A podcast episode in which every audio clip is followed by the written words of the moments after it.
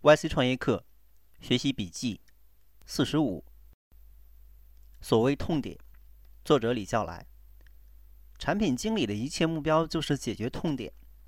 当然，我个人更喜欢 David Ham Hansen 的措辞：“The edge，非得挠挠才痛快舒服的痒处。” It comes down to a very simple question for us: What is the user problem? That we solved through the experiment. Whenever it's in hardware, software, data, platform, whatever it is, once we solve it, people cannot live without it. They may have abs absolutely burning need to solve this problem, and they can't. Even they are looking for a solution, or you never thought you needed it But now you can't live without it。真正好的产品确实会提供一个很好的体验，而这种体验过去没有，现在有了。一旦开始用了，就无法想象没有它怎么办。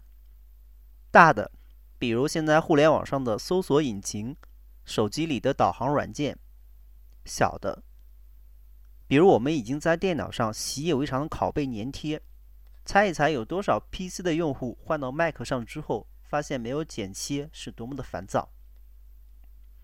最具欺骗性的部分在于，这样的功能产品一旦被实现之后，通常看起来是那么的简单，乃至于根本想象不出来当初实现它究竟有多难，或者说，在那之前为什么这么必不可缺的功能竟然这么长时间没有被实现？因为要么其他条件尚不成熟，要么有很多在当时根本想象不到的原因，很难，真的很难。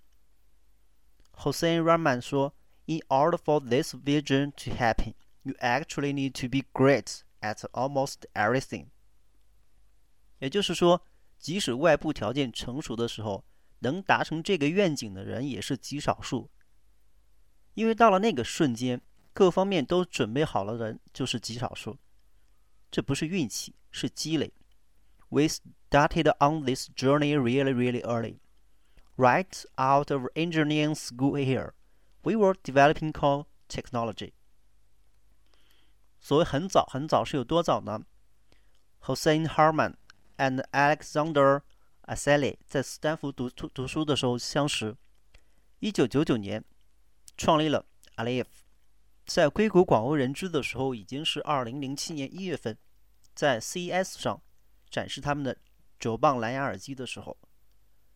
顺带说，我也是二零一三年才知道他们的，因为九磅的 App 是 New One 上卖的第一个产品。如何找到痛点？不考虑运气的话，那么答案只有一个：靠谱，积累，靠在那个领域长时间的沉淀与积累，知道什么是。最重要的问题，知道什么是必要条件，知道自己哪些技能才能实现。很早很早开始积累就可以了吗？也不见得，还还有下一个条件就是方向。We think about where the world is going。这几乎是整套课程里面贯穿始终的理念了。从最初，Sam 并未强调的说，long-term thinking the rare。Everywhere。到第十二课里，Aaron Leaf 说：“You can see this concept emerge. Something was impossible five, ten years ago is now very practical。”如果没有，如果一个创业者没有积淀，就没有能力思考未来，那他也就没有了方向。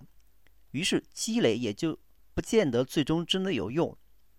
如果一个创业者不能对未来的五年， 甚至十年有成熟可靠的展望，那么他的创建不大可能有百倍甚至千倍的回报，他必然最终使投资者失望。反过来，创业者在选择投资者的时候，常常也可以用同样的标准去判断，去跟投资者聊未来，判断他的远见。没有远见的投资者，职业寿命更短，他们通常活不过一两个周期的。如果你是更有远见的创业者，你知道，你应该回避这样的人。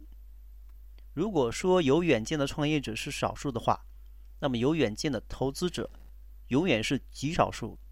但反过来，正因如此，这些极少数是极强的远见的投资者，相互之间的联系也会更更紧密。也因此，他们掌握的资源要比普通的投资者多出无数倍。